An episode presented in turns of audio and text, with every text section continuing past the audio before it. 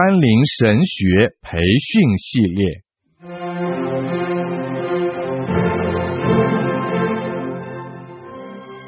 基督教护教学，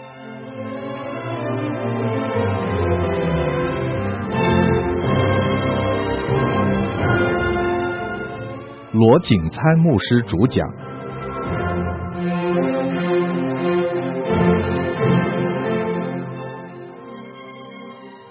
甘霖媒体资讯制作，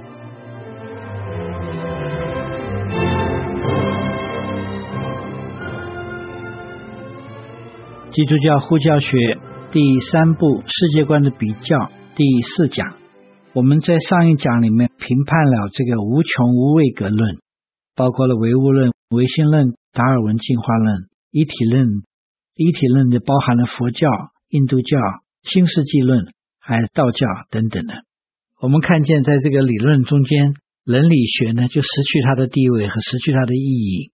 我们看形而上学的话，它可以解释宇宙的庞大，可是不能够解释宇宙的规律和复杂。它能够解释合一，因为东西原来性质是一样的，只是一些物质在那里，可它不能够解释这个变化。为什么很多东西外表看起来很不一样，可是内在的原则是一样的？这个现象没有办法解释。那么，我们稍微看了一下他对这个伦理论的影响，还有他对形而上学上的影响。我们看看他对知识论的影响是怎么样。这个问题讲起来的话很大，在今天的哲学里面讲了一个基本问题，就是知识论。我们怎么样知道？我们怎么样子能够明白什么是真理？这方面这个这个问题。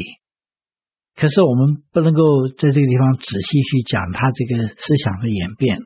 我们就是注意一下。这种思想是一个关闭的系统，在宇宙里面一切都是物质，在这个物质之外呢，并没有一个其他的源头，所以没有东西能够进到这个宇宙来。关于神这种思想呢，完全就平除在这个系统之外。怪不得在这种思想中间出来的很自然的一个就是无神论的思想。我们晓得它不是绝对的无神论，它是个相对的无神论。在这个地方，他讲的无神呢，并不是说一切都是从没有源头的来源，而是说一切源头都是没有位格的，并没有一个在宇宙外面的一个有位格的源头引起一切的存在。这是所谓相对的无神论。那么在这种系统里面，很自然的相对无神论就产生了。那么在一个关闭的一个系统里面，既然没有从外面来的源头可以帮助人明白存在是哪里来的。没有办法帮助人明白真理是什么，宇宙的意义在哪里。那么人要怎么样子去明白这些事情呢？因为在人的心里面有一个基本的一个好奇在那里，人没有办法阻止他自己对于这方面的思想。那么人怎么样子明白道理呢？怎么样子明白思想呢？在这个关闭的系统里，他只有一个选择，就是选择人文的理性主义。我讲的人文理性主义，意思就说是。把人的思想当作中心的一种信仰，换句话说，就是人凭着他的智慧，人凭着他的头脑，或者不光光是一个人。假如我们把人类的这个思想都聚集在一起，我们把人的这个文化都累积在那里，我们所明白的东西，我们所知道的东西，一代一代的相传，一代一代的沉积下来的话，人按照他的思想，他可以明白一切的东西。人是以万物的衡量，人是万物的准则。话这样讲起来，大家听起来大概就蛮熟悉了。这个是所谓的人文的理性主义。这个思想开始的时候，也就是所谓的人性启蒙运动。现代科学差不多也是在那个时候发生出来的。那么，人的这个启蒙运动是从这个欧洲文艺复兴的后期开始发生，也就是科学开始发生的时候。那么，有了科学初步的一些成功之后，人对于这个理性呢，有很大很大的信心。当时的一个很典型的哲学思想啊，就是所谓的乐观思想，乐观主义。那个思想意思就是说，人凭着他的理性，一定可以明白万物。中国人翻译过来的一个思想，人定胜天。换句话说，说是一切东西的关键都在人。这个人呢，是一定能够克服一切的障碍，能够达到人的理想，能够明白这宇宙里面万物的思想。人文主义呢，从一个很乐观的一个态度里面出来，过了一个半世纪、两个世纪，到了这个存在主义的时候，人的思想是什么样子的呢？存在主义其实是从那个马克思跟恩格尔他们所产生出来的。那个时候，马克思讲的是什么呢？在马克思之前，有很多很多的人文主义的学者，他们每个人都有自己的学说，每个人都有自己的答案。比如说，是我们在海边一个沙滩上面，某某哲学家呢，他说他的思想，他人就是这样子，他就画个圆圈，存在意义就是这样子。另外一个人来讲，嗯，我不同意。你讲的东西有你一点道理在那里，可是我觉得真正的道理是我画的这个圆圈，他画另外一个圆圈。那么在第三个人来，第四个人来，到时候呢，人能够想到的那些可能性的东西都已经想到过了。再下来的就是一些组合，要不然从这边偷过来，要不然就是跟那边基本上是一样，稍微改变一些表面，可是不改变原则这样的东西。过了一阵子，这种思想越来越多了。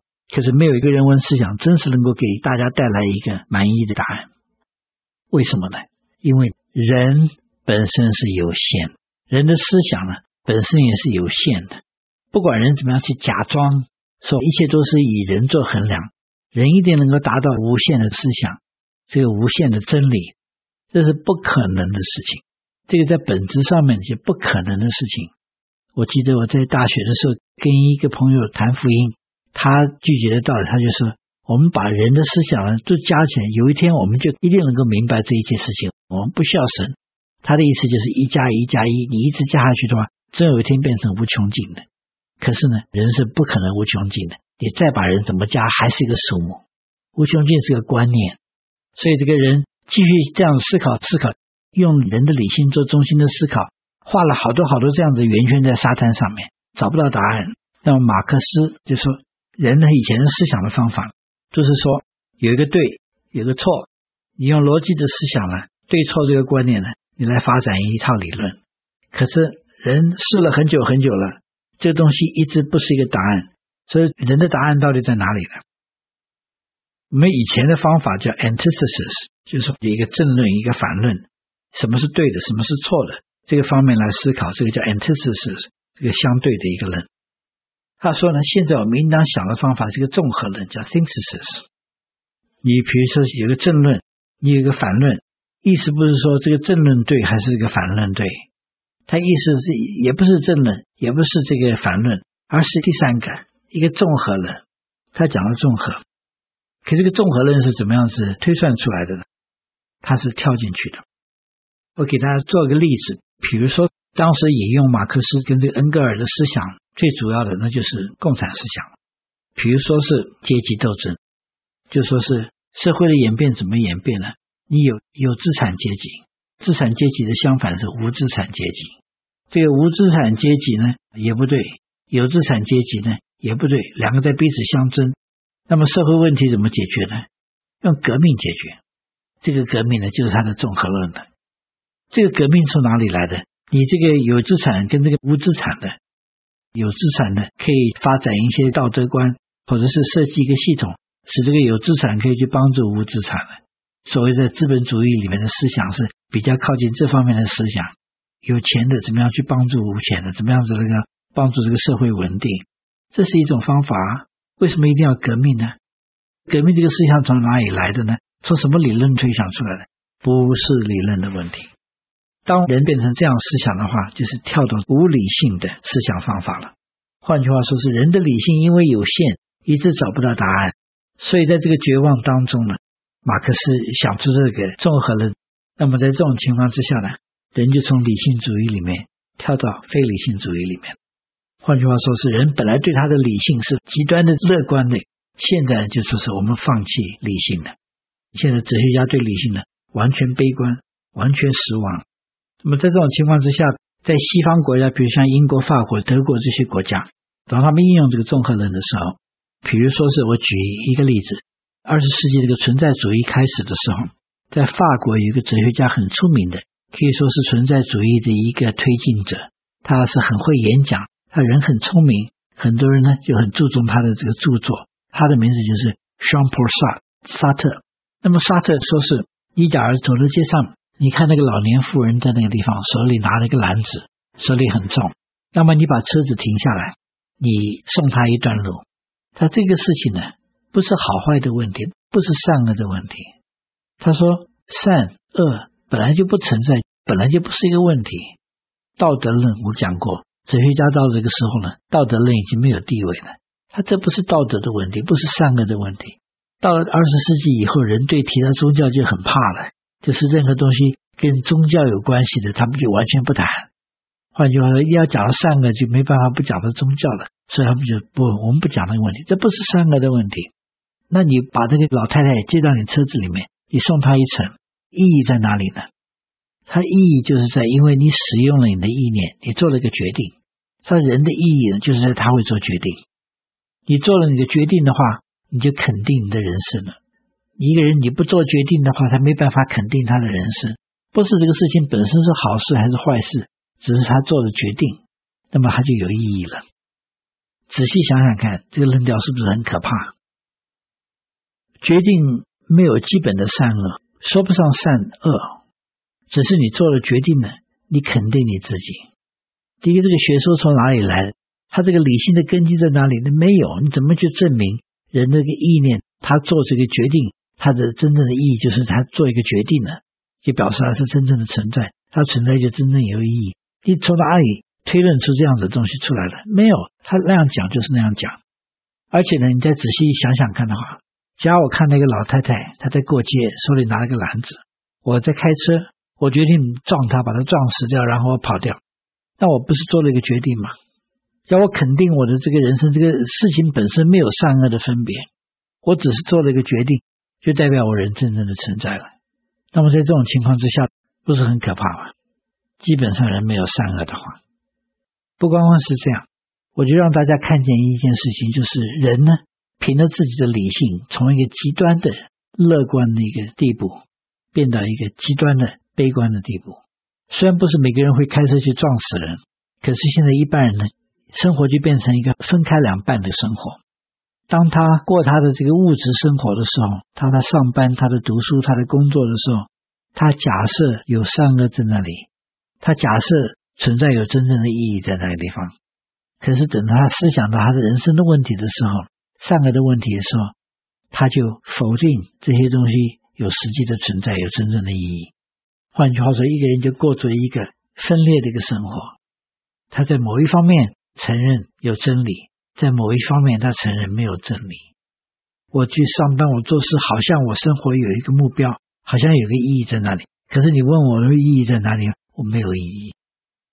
人就变到一个这样很可怜的一个地步。换句话说，当人用人的理性做万事的衡量的时候，他结果呢是悲观和绝望。这个从一个无穷尽可是无位格的开始的时候，我们在知识上面呢。我们就走到一个弄堂里面，走不出来，没有真正的答案在哪里。我们再看看所谓的这个存在主义里面，在二十世纪的时候，在一二十年当中，就有很多不同的学说出来。那么，法国另外一个叫卡缪姆，他写了几本书，我们真是可以看到绝望是什么意思。卡缪姆比萨特要诚实一点，比较面对现实一点。在卡缪的这个学说里面，人。基本上是没有位格的，这样人呢，讲起来的话，自杀是唯一合理的一件事情。在人生里面呢，痛苦多过于快乐。那么人为什么要继续活下去呢？实在是没有意义，自杀才是真正的一个解答。这不是很可怕吗？像德国的这个存在主义的哲学家，他讲了什么东西使我们真正的能够知道明白我们的存在呢？他说是一种感觉。这感觉呢，照他的德文讲，Angst，Angst 不光光是一种恐怖，不是像美国人很喜欢拍那个恐怖电影，那个吓这个年轻人，十几岁小孩子喜欢那个刺激，看那种恐怖电影。他讲这个 Angst 不是那种样子的恐怖，你那样子恐怖的话，你起码你相信有鬼在那里啊，什么吸血鬼啊，什么东西的，那些东西会来找你，那些东西会来杀你，什么东西都会来吓你。那起码你想到有个东西在那个地方暗示这个东西呢？不是讲那个样子的东西，而且是比如说是你一个人走在一个空旷的地方，或者你在一个很老的房间里面，你不是说怕鬼，你也不相信有鬼的存在，可是，在某种环境里面呢，你就会有一个那种恐惧感。他那样子这个恐惧感是很抽象一样东西，他称它的也叫做 angst。它就是当一个人感受到他有那个 ounce 的时候的话，他就真正的存在。这个东西怎么证明呢？你这个理论上哪里来的呢？我们就可以看到，到了这个存在主义之后呢，哲学思想就变得很感情化、非理性的，真的是闭着眼睛往黑暗里面跳。常常有人批评基督教呢，说基督教呢是用信心跳的一个东西。其实呢，我给大家做一个例子：你在阿尔卑斯上面爬山，可是呢，你走迷路了，还是山上的风雪太多了。到时候天黑了，那天晚上呢也没有月亮，因为天上有云都盖住了。你在那个时候，你也没有手电筒，你也没有灯在你手上，那么你就完全的黑暗当中。那么你正在爬山，爬到一个悬崖的那个左右，你在一个地方不敢动，可是你不能够整晚停在那个地方。然后你就忽然听到你后面有个声音，就讲：“你不要怕，我知道你现在在哪里，你往后面移五尺。”然后呢，你再往下面跳，那下面呢不是很深的，那边只有十五尺左右。那下面有一块草地在那个地方，你可以在这个地方下来。你听到那种声音的时候，你就问：你是谁呀？你叫什么名字？他就告诉你他的名字。那他住在哪里？哎，你晓得有那样一个村庄，就在一个山坡下面有那样一个村庄。那个村庄有很多人就是叫这个名字的。然后你再继续跟他谈话呢，他告诉你。他爬山爬多少次？这边你爬上来的时候碰到些什么？碰到些什么？他都给你讲得清清楚楚的，他都知道。在这种情况之下的话，你是不是要退后几步，然后跳了？基督教就好像这个情况，你听到这个人，你知道这个人他经历过这个事情，你知道这个人他明白你的问题，他真正有那个知识来告诉你，你这样跳的话会有什么结果，然后你去相信他。你退后五尺，然后你往后面一跳，这个是基督教。换句话说，基督教他跳的时候，不是他有完全的把握，他是用信心来做一个选择。他这个信心呢，有根基的，有资料的。可是你看存在主义的话，他正在黑暗里面的跳了。我怎么样晓得我的存在是因为我做个决定呢？我怎么晓得我的存在是一个恐惧感，或者我的存在是因为有一种高超的一种经历？这些都是非理性的东西，没有根据的东西，去相信那样子的人真是凄惨。他们是跳了，在黑暗里面跳，没有光的，没有根据的。那么我们看见这样子的思想后面呢，引起今天一个很重大的问题，就变成毒品问题。在二十世纪六十年代、七十年代那些大学生，他们开始去实验这个毒品，并不是因为他们生活无聊。或者说什么享受太多了，不晓得下面要怎么样子去玩才好，然后再开始吃毒品的？毒品开始不是这样子的。其实，在一个很有名的一个家庭——哈克斯里家庭、赫胥里家庭，在这个家庭里面出了好几个哲学家，里面有一个叫奥德斯，他呢教导他的学生说：“我们要怎么样知道我们存在是真正有意义的？你看这些人一直拒绝神呢，他们还在寻找生命的意义。他们说什么东西都是没有位格的。”还是在寻找生命的意义。他说：“生命是怎么样才有意义呢？”他就说：“你假如有一个更高超的这种经历，你讲不出来的，理性解释不出来的，可是你经历过一个更高层面的东西的话，这个就是让你明白你的存在。然后毒品呢，是这个途径，比如像海洛因、像鸦片或者什么 LSD 那样子的药品，能够让你有更高超的一种感觉。”这个呢，就代表你的存在。这个是使用毒品的一个开始。当，到后来人在使用毒品的时候，不再是因为那个理由了。可是呢，这个是当时他们尝试的一个理由。所以，看到人拒绝上帝的时候，人要以自己的理性主义做一个根据的时候，在一个封闭的世界里面，到最后绝望到这样子的地步，也是不光光人自己的生命被毁坏，我们看人的社会、国家、国际关系。都在受这样子的影响，在地方受毁坏。人从一个以自己的理性很骄傲，对自己的理性有绝对信心那个地步呢，现在到一个完全绝望、完全放弃理性思想的生活。所以我们就看见，到这个时候呢，东方跟西方就合在一起了。东方从道教的思想、佛教的思想，一向就是在一个非理性的社会里面。我生活是一回事情，我信仰是另外一回事情。我的生活跟我的信仰中间完全分别，因为呢，我不相信有一样信仰呢能够解释我整个人生的。我接受那个信仰不是有什么理性的理由，只是我需要一个安慰，或者是我觉得我喜欢，对我好，为什么我讲不出来？没有理由的。这是东方思想很多年很多年了，西方思想在基督教的影响里面，一向是相信有个真理在那个地方的，有道理的，这个道理应该控制人的整个生活。所以呢，体现西方社会有规有条的，有些中国人还是觉得西方人很死板。可是你看他这个社会里面发展是有条有理，因为相信理性，相信有个基本的道理在那里。可是今天的西方社会呢，跟东方社会还不是因为移民太多的关系，而是思想演变到这个地步的时候，因为他拒绝了圣经里面所启示的神，他们以自己的理性为中心的时候，到后来呢，还是回到这个绝望的地步。我的理性跟我的生活分开了，或者是我生活呢是一个没有理性的一个悲观的思想，东西现在合在一起了。虽然在一些传统上面还有分别在那里，可是基本思想上面讲起来，东方思想跟西方思想呢，现在是非常接近的。所以就是到二十世纪的最后那些年代里面，为什么中国人的佛教、中国人的道教、道德经这些老子的东西，在西方那么受欢迎呢？这就是道理，因为他们现在归到一起了。人按照理性，终于达到一个放弃理性，过一个非理性的信仰生活的地步。这就是无穷无畏格论，到后来必须达到的一个地步。这是一个逻辑上面的一个结论，因为我们要假装人的理性是无穷的，假装不过来，因为它是有穷尽的，它是有限的。所以我们看了。在这个理论下面的这个思想呢，虽然今天这个世界上绝大多数人他们的思想是归在这一类里面，可是我们看这个思想实在是不合实际，前后不相符合，而且给人呢没有一个真正的答案在那里。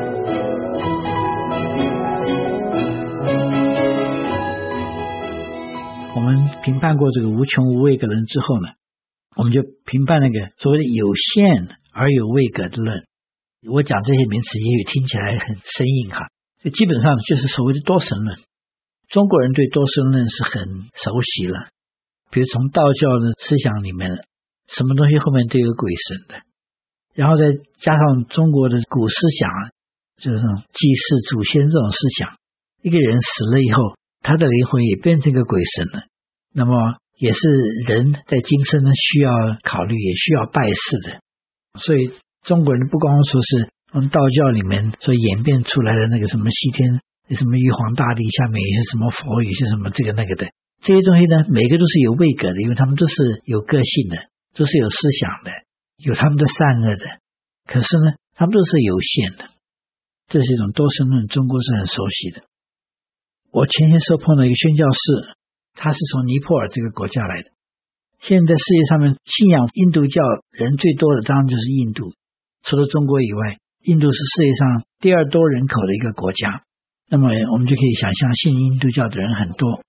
可是，在印度呢印度教还没有正式的算为国教。把印度教当做国教的这个国家呢，现在世界上就只有一个，就是尼泊尔。我认识那个从尼泊尔来的一个宣教士呢，他就讲了，在尼泊尔这个地方呢，他们鬼神的数目超过他这个人民的数目。换句话说。一个人拜一个鬼的话，还拜不过来，因为他鬼神太多了。那么这就很有意思。起先我跟大家讲了印度教跟佛教的思想，还道教的思想，它基本上是个无穷尽、没有位格的。可是，在这种思想里面，我们看这些国家、这些民族呢，演变出来这个多神论，它是有限的，而是有位格的，跟那个无限没有位格正好是相反。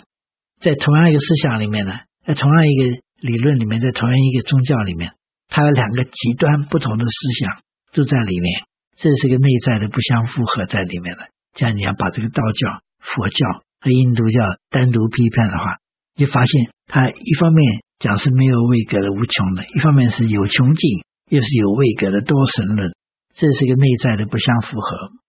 在非洲的一些原始民族里面，所有的一些鬼神的这种敬拜的。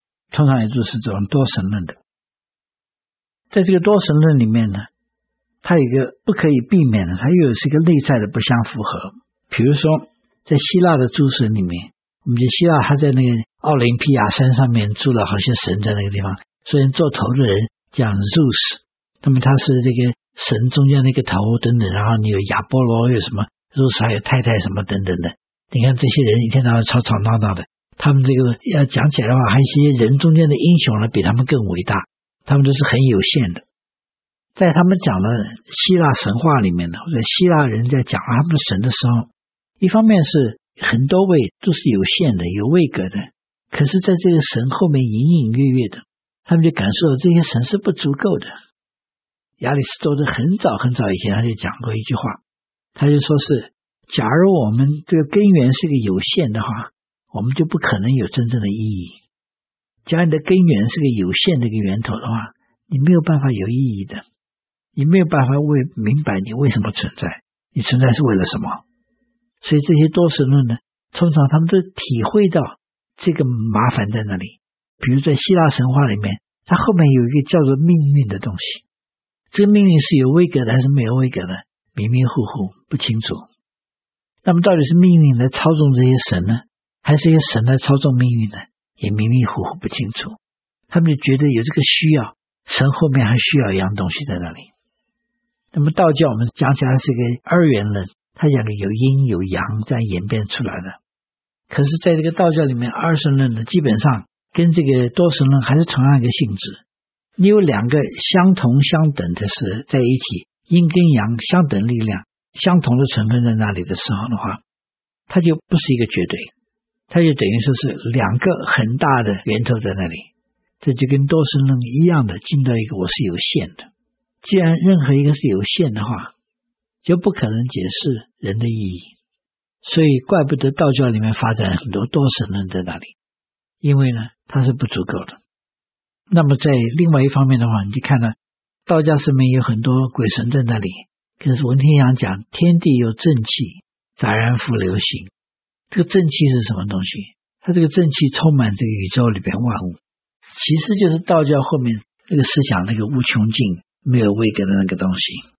换句话说，我们刚刚也已经提过了，像中国这道教的话，它没有办法前后相符合，它这些鬼神呢不足够的，它后面必须要有另外一个东西。这东西是什么呢？